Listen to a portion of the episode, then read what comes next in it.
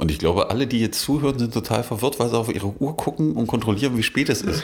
Und das im Zusammenhang, wenn man das dann nach dem nächsten Sonntag guckt, ist übrigens Zeitumstellung, ja, ja dann äh, führt das zu noch mehr Verwirrung.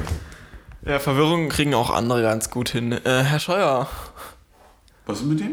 Naja, vielleicht war er etwas bescheuert mal wieder. das ist jetzt aber hart. Ja? Wir haben jetzt gerade er hat wirklich versucht, was Gutes zu machen. Also er hat seinen Arbeitsvertrag erfüllt. Wir haben ja gerade nachgeguckt mal so ein bisschen, es scheint irgendwie so im Arbeitsvertrag eines Verkehrsministers zu stehen, einmal eine Radkampagne zum Thema Helm machen. Also keine anderen Radkampagne, sondern Helmpflicht, bitte. Genau, Helmpflicht, das ist so immer das Entscheidende. Der letzte hat das irgendwie mit Darth Vader gemacht, ja, und Star Wars. Ja, nur die dunkle Seite trägt Helm oder sowas, ich weiß es nicht. Ja, aber äh, der jetzt hat das, glaube ich, noch getoppt. Also beim letzten Mal war der Helmträger komplett nicht zu erkennen und in der Rüstung. Das, hat genau Gegenteil. Man hat sich ja letztes Mal wegen der Rüstung beschwert, vielleicht. Genau, vielleicht war das die Taktik. Sie haben sich gedacht, auch das gleiche Model und hat es anders angezogen. Wir, wir, drehen das um 180 Grad und gucken mal, was dann passiert, ob wir dann erfolgreich sind oder so. Wir sollten erstmal erklären, was passiert ist. Also, das Bundesministerium für Verkehr und digitale Infrastruktur äh, ist jetzt in der vergangenen Woche ja, am vergangenen Woche war es, mit einer neuen Kampagne gestartet, nämlich das Helme retten Leben, glaube ich, oder so. Was heißt die, ne?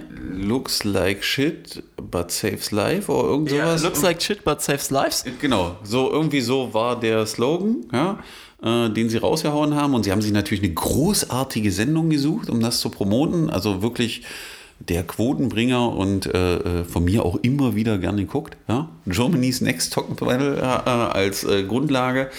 Ja, und haben sich gedacht, na, dann packen wir doch mal ein paar leicht bekleidete Jungs und Mädels ja, mit dem Helm ins Bett und erzählen irgendwas von Sicherheit.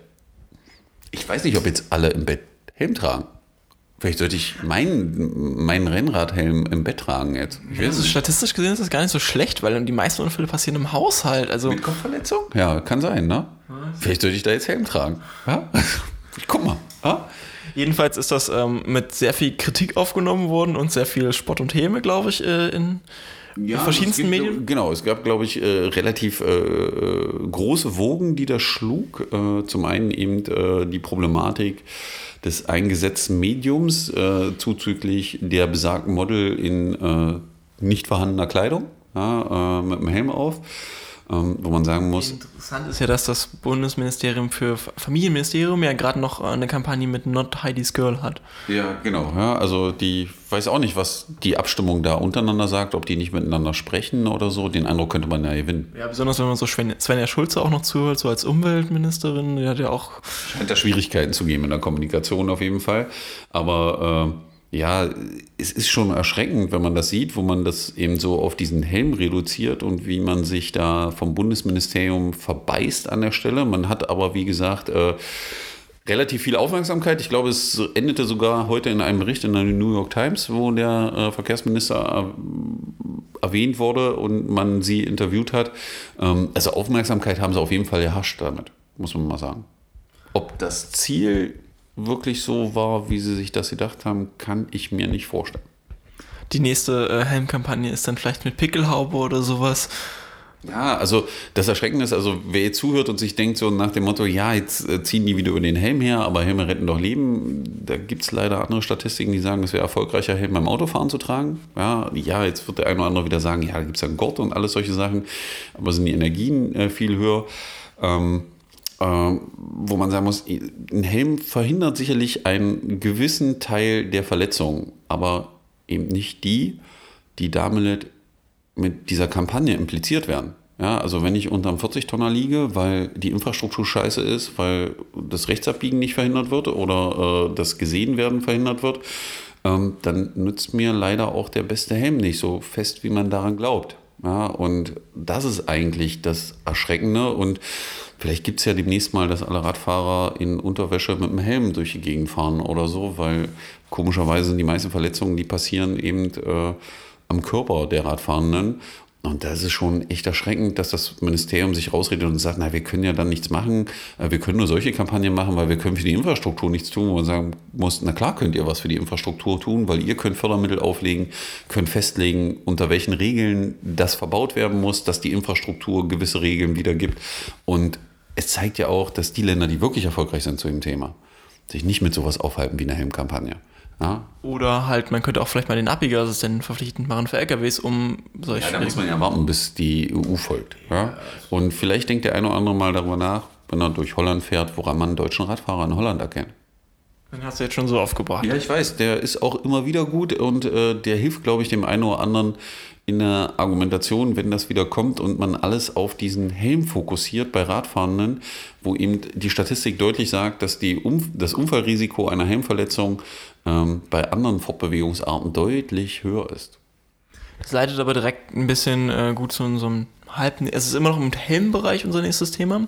Wir sprechen über eine Kolumne aus Amerika, die heißt äh, Guilty Until Proven Helmeted und beschäftigt sich praktisch mit genau diesem Thema. Nämlich, was man jetzt in dieser Kampagne des äh, Bundesministeriums ja gesehen hat, ist ja eigentlich wieder die Verantwortung auf die Radfahrenden zu schieben mit du sollst mal Helm tragen, um dich hier zu schützen, nicht, sondern andere sollen irgendwie mal, weil eigentlich liegt das Problem bei anderen Radfahrende an sich wären ja jetzt nicht so gefährdet, wenn es dort nicht andere Verkehrsteilnehmende oder schlechte Infrastrukturzustände geben würde, die dafür sorgen, dass diese Unfälle überhaupt erst passieren. Das heißt, die, die Schuld liegt eigentlich bei jemand anderem, aber wird den Radfahrenden zugeschoben. Die Kolumne äh, analysiert das hier ganz gut eigentlich. Geht unter anderem darum, dass hier am Beispiel eines äh, Unfalls mit einem Kind beschrieben wird, halt, dass das von einem Vater über, einfach nur die Straße über, überführt, äh, überkreuzen wurde, wollte, ne? Mit dem Vater zusammen die dem- Straße kreuzen wollte. Wir haben jetzt aber auch nochmal direkt ein, ein, ein schönes deutsches Beispiel, was wir erst vor ein paar Tagen hatten, was auch mit einem kleinen äh, Mädchen, ich glaube Genau. nicht mehr ganz so klein, ist schon eine Schülerin, aber Ja, Kannst also, genau. Also im Puch, äh, das zeigt das wieder deutlich. Im Puchheim äh, ist eine Elfjährige äh, verletzt worden, die mit ihrem äh, Fahrrad von der Schule nach Hause fuhr.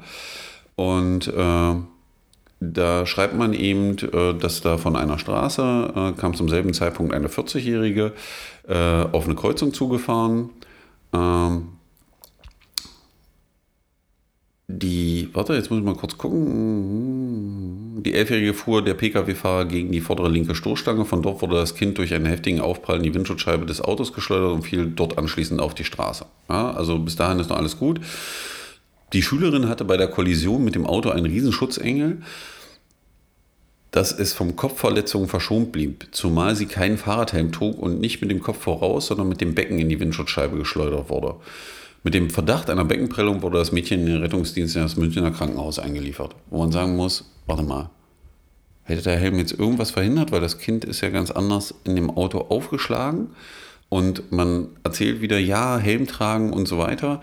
Das wäre ungefähr genauso, wie man erzählen würde, dass wenn eine Frau, die durch den Park läuft und vergewaltigt wird, selbst daran schuld ist, weil sie keinen Keuchheitsgürtel trug. Ja, also das ist ja die, die, dieselbe Situation oder jemand, der auf der Straße angeschossen wird, weil irgendwer eine Waffe hat, ähm, der hätte ja auch eine schusssichere Weste anziehen würde. Äh, anziehen können.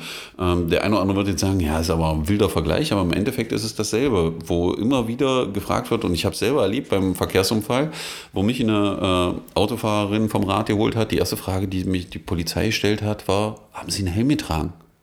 Ja, wo ich dann schon da stand und mir dachte, was wollt ihr eigentlich von mir? Die hat mich gerade umgefahren, sie hat mir die Vorfahrt genommen und ihr redet mit mir, ob ich ein schlechtes Gewissen habe, weil ich keinen Helm auf hatte. Also es ist schon manchmal wirklich echt erschreckend.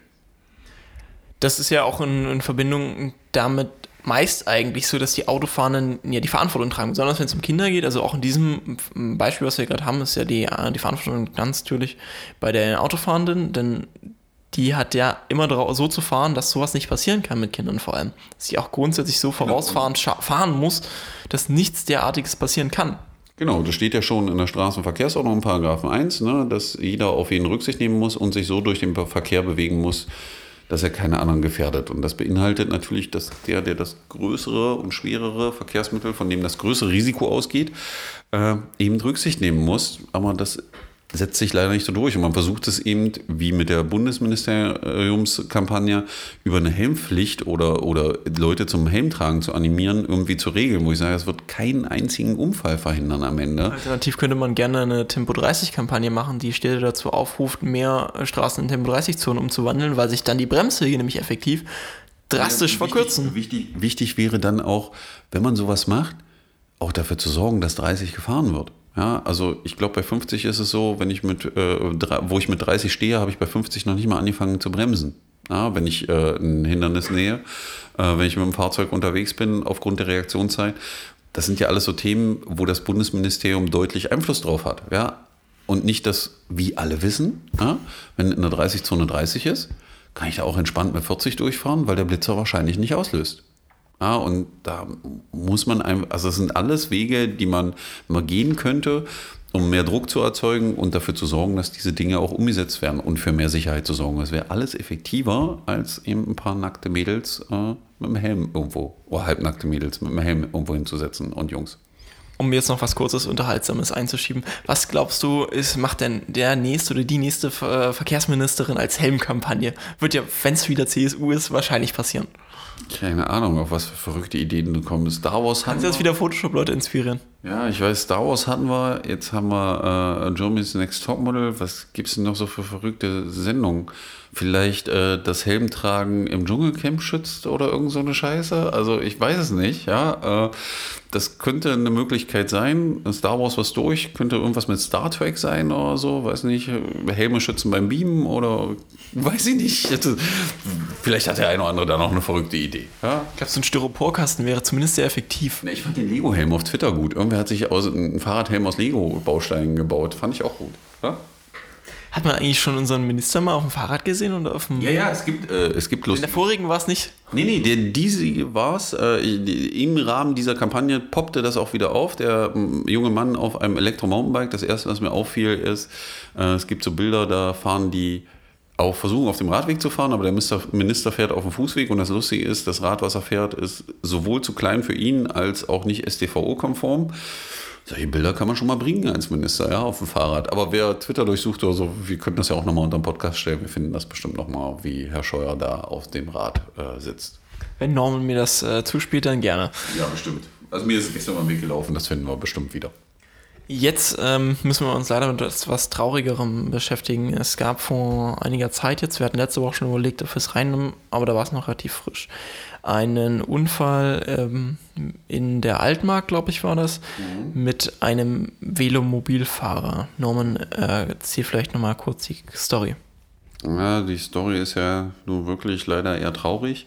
Äh, für alle, die nicht wissen, was so ein Velomobil ist, es gibt so komplett verkleidete Fahrräder, mit denen man relativ schnell fahren kann. Da liegt man so halb drin und äh, fährt dann relativ äh, schnell, kann man damit unterwegs sein. Und der Fahrer ist, ich weiß jetzt nicht wo, aber in der Altmarkt, also an der Grenze zu, zu, zu Niedersachsen, irgendwo bei, bei, bei, ich weiß gar nicht, wo es gewesen ist. Ähm, ebenfalls ähm, ist der dort gefahren, frühmorgens ähm, auf dem Weg zur Arbeit oder äh, wo er gewesen sein wird. Und hinter ihm fuhren zwei Autos und das dritte Fahrzeug hinter dem äh, Velomobil äh, hat zum Überholen angesetzt, hat die zwei Fahrzeuge vor sich überholt und hat dann äh, vor den beiden Fahrzeugen eingeschert und hat irgendwie das Velomobil nicht wahrgenommen und hat es von der Straße geschleudert. Ähm, und aufgrund der Verletzung und des Unfallbildes ist der Fahrer des Velomobils äh, an dem Folgen des Unfalls dann verstorben oder währenddessen schon zu Tode gekommen. Äh, und es sind schon erschreckende Bilder, wenn man das äh, Unfallfahrzeug sieht, mit welcher Wucht das von der Straße geschleudert wurde. Also er muss überhaupt nicht geguckt haben oder es muss eine Situation gegeben haben, die ihn zum Einscheren gezwungen hat oder er war wütend, weil er da äh, so seiner Meinung nach die zu langsam unterwegs waren und wollte eng vor denen einscheren. Alles, was man so als Autofahrer erlebt. Ähm, wie gesagt, sind erschreckende Bilder. Jetzt gab es noch einen, äh, einen, Aufruf danach. Also ich glaube, wir werden zu dem äh, Aufruf mal dann verlinken unter äh, dem Podcast, ähm, weil wie sich im Nachhinein rausstellte, kannten viele, die in dieser Velomobilszene unterwegs waren, den Fahrer. Und es gibt einen Aufruf, weil äh, ja der Mann, der dort verstorben ist, äh, ist Familienvater, allein als äh Alleinverdiener der Familie gewesen. Äh, gibt wohl fünf Kinder, die äh, zurückbleiben und es gibt einen Spendenaufruf, den wir, glaube ich, dann auch darunter verlinken, äh, um der Familie zu helfen, äh, die jetzt anstehenden Dinge regeln zu können. Ähm, ja, und werden das einfach, glaube ich, unter dem Beitrag verlinken. Ja, so dass man das auch dann äh, an der Stelle wieder findet. Wir müssen leider über noch einen zweiten Unfall reden, wobei ich hier das Wort Unfall nicht mehr annähernd verwenden möchte eigentlich bei diesem Verhalten. Es hat sich was äh, ereignet auf der Straße nach... Also äh, äh, bei Klötze auf einer Landstraße hat äh, ja ein Autofahrer zwei Rennradfahrer vor sich gehabt. Und der Autofahrer war der Meinung, dass die da nichts zu suchen haben, hat die beiden überholt und hat vor ihnen eine Vollbremsung hingelegt, woraufhin der eine dann nicht mehr bremsen konnte, der Radfahrer, also nicht mehr rechtzeitig und mit dem Auto kollidierte und sich schwer verletzt hat. Ähm, und da kommt dann auch wieder äh, die Polizeimeldung, er verletzte sich trotz Schutzhelm schwer und wurde mit dem Rettungswagen ins Krankenhaus gebracht. Ähm, wo man sagen muss, ich, also ich hoffe persönlich, dass der Autofahrer nie wieder seinen Führerschein wiederkriegt, der 50-Jährige, weil egal, ob die, ob da ein Radweg ist, ob der benutzungspflichtig war, und die beiden Radfahrer sich, also es gab dann die Diskussion, die hätten da nicht fahren dürfen oder so, wo ich sage, es spielt überhaupt keine Rolle. Niemand hat das Recht, äh, äh, aufgrund solcher Sachen äh, jemanden körperlich zu schädigen. Ja, nur weil er oder sie der Meinung ist, dass die da nichts zu suchen haben. Und ähm, ich habe mir die Stelle äh, bei Google Maps angeguckt. Also der Radweg ist nur auf der Hälfte der Strecke, so wie das aussieht. Ob er benutzungspflichtig ist, kann ich nicht sagen. Und äh, die Frage ist auch, ob er für die beiden Radfahrenden überhaupt benutzbar war. Und benutzungswichtig gewesen wäre, also beim Rennrad hast du ja auch nochmal die Ausnahme. Nee, da hast du nicht. Also da gelten genau dieselben Regeln, aber äh, wenn der jetzt Wurzelaufbrüche oder irgendwas hat, dann hätte es auch sein können, das. Aber im Endeffekt ist das alles völlig egal. Weil äh, das, was der Autofahrer da gemacht hat, kann man auch bezeichnen als, er hat sein Fahrzeug als Waffe eingesetzt, ja, um jemand anders zu maßregeln. Und das ist in meiner Welt unhaltbar. Gott sei Dank äh, ändert sich ja da auch die Haltung der Justiz langsam zu dem Thema, wie man heute wieder in, glaube ich, Berlin sehen konnte, als die beiden Raser, die seit drei Jahren vor Gericht stehen, wieder zum lebenslanger Haft verurteilt wurden. Und vielleicht findet sich das da auch wieder, weil das geht, ist unhaltbar einfach. Wir kommen zu, naja, es, es wird nicht positiver, das ist irgendwie nicht so. Wie wird nicht positiver? Ähm, wir gehen in den politischen Raum wieder zurück, da wird es zumindest nicht ganz so traurig. Wir sprechen über Berlin. Berlin äh, gab es bekannterweise vor, ich glaube, zwei Jahren ist jetzt ja schon, den, den großen Ratentscheid, bei dem sich ein Großteil der Bevölkerung für eine bessere Radverkehrspolitik in Berlin ausgesprochen hat. Das Ganze mündete dann im Kompromiss, sodass das von äh, der neuen Regierung übernommen wurde. Und seitdem sind die Aktiven von Challenging Cities und natürlich auch vom ADFC immer noch aktiv, das jetzt natürlich endlich in Umsetzungspapiere zu bringen, sodass es wirklich endlich mal auch in der Realität ankommt. Mhm. Dieser Prozess gestaltet sich anscheinend aber etwas schwieriger, Norman. Ja, also es scheint so, dass man sich nicht auf konkrete Dinge einigen konnte, wollte in der Runde, was dazu führte, dass Changing Cities und der ADFC ähm, ja die Zusammenarbeit erstmal gecancelt haben. Ja und äh, gesagt haben, das können und wollen wir so nicht mehr mittragen, weil sie sich einfach ja, hingehalten fühlen, so will ich das mal bezeichnen und zusammenfassen. Äh, und es einfach keine konkreten Dinge gibt und Maßnahmen, die wirklich zusammenhängend sind, also bis auf eben kleine Stücke, die gemacht werden, aber es war eben nicht erkennbar, dass da wirkliches Vorankommen war und man eben so auf den Tisch gehauen hat. Ich kann das durchaus nachvollziehen, weil ich es auch aus meiner Arbeit mit der Verwaltung kenne dass oft es in so eine Hinhaltetaktik endet und alles sich ewig hinzieht und wir bei vielen Dingen ja nicht über irgendwelche großartigen Aktionen reden, sondern eher über kleine Sachen. Bei, es scheint auch an so, dass die Verwaltung bzw. die anderen Beteiligten aus Senat ähm, dann auch andauernd irgendwelche Nebenschauplätze aufgeschoben haben, rechtliche Sachen vorgeschoben wurden. Ähm, es ist also viele ähm, Ebenen darin gab, die anscheinend nicht zu einem konstruktiven äh, Dialog geführt haben. Interessant ist ja auch immer die Perspektive, dass die Leute vom ADFC und von Changing Cities dort äh, ehrenamtlich sitzen werden, mhm. wohingegen alle anderen dann bezahlt werden. Genau, und das ist immer wieder ein Problem. Ähm, ich selber durfte letztens beim Meeting dabei sein, wo mal ein Holländer erzählt hat, wie man da das mit der Infrastruktur macht und Dinge plant. Die machen einfach und probieren das mal aus, haben nicht so viel Angst, sondern in Deutschland ist einfach aus irgendwelchen Gründen immer Angst da, äh, dass das nicht funktioniert, anstatt einfach mal den vernünftigen Menschenstand, äh, also Menschenverstand einzusetzen, zu gucken, wie funktioniert das woanders, wie kann man das hier umsetzen und es dann mal in die Praxis zu bringen Ja, äh, da fehlt es leider am Mut der Verwaltung. Also da sind sie dann immer ängstlich. Ja? Wenn es darum geht, eben Radwege nach alten Standard zu bauen, sind sie immer alle ganz schnell dabei, wo alle wissen, dass das eigentlich ein Problem ist, so wie es ist. Übrigens noch das Rohmuster unseres Bingos fertig. Das du hast das Rufmuster schon fertig? Ja, also ich habe schon mal, also du musst ja, glaube ich, fast 26 Flächen mit Gründen. Es war sehr einfach, 26 Gründe zu finden, die so im Alltag begegnet sind. Machen. Ein großes Bingo oder so, ja? Mal gucken. Ja, wir können jetzt aber nicht auf dem Domplatz. Das ist auch so. wir gucken mal. Ja? Unser nächstes Thema. Jetzt, jetzt wird es positiver. Komm, wir sind in Magdeburg angekommen. In Magdeburg anzukommen ist immer was Positives. Und wir fahren jetzt ich in den. Ich weiß gar nicht, was du dabei lachst. Also Magdeburg ist wunderschön. Ja, ich hoffe ja auch, dass wir Kulturhauptstadt ja, werden. Wir, wir gucken mal. Und jetzt fahren wir nach einem schönen Teil von Magdeburg, nämlich in den Herrenkrug. Genau. Naja, ob der so schön ist, mir fällt da gerade noch was anderes ein. Hast du das auf Twitter gesehen? Wo äh, die, die Motorradfahrer, die Crossfahrer, die durch das oh, Naturschutzgebiet ja. gerast sind? Ja, aber okay. Ist ein Kannst du gleich noch anhängen. Nee, wir lassen das raus, was der eine oder andere ja schon gesehen hat. Äh, was, also, könnt ihr jetzt suchen, falls ihr es so mitgehört genau. habt und keine Ahnung, um was es geht. Hm. Also man müsste einfach den, den Account, glaube ich, von, es gibt so einen Account auf Twitter, der heißt Otto Park, glaube ich. Ja? Und äh, da müsste es im Verlauf irgendwo drin sein. Da habe ich sie gesehen.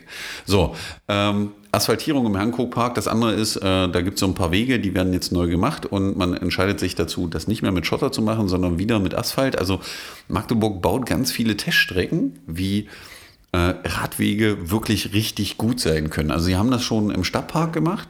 Sie machen das jetzt auch im Hankook-Park.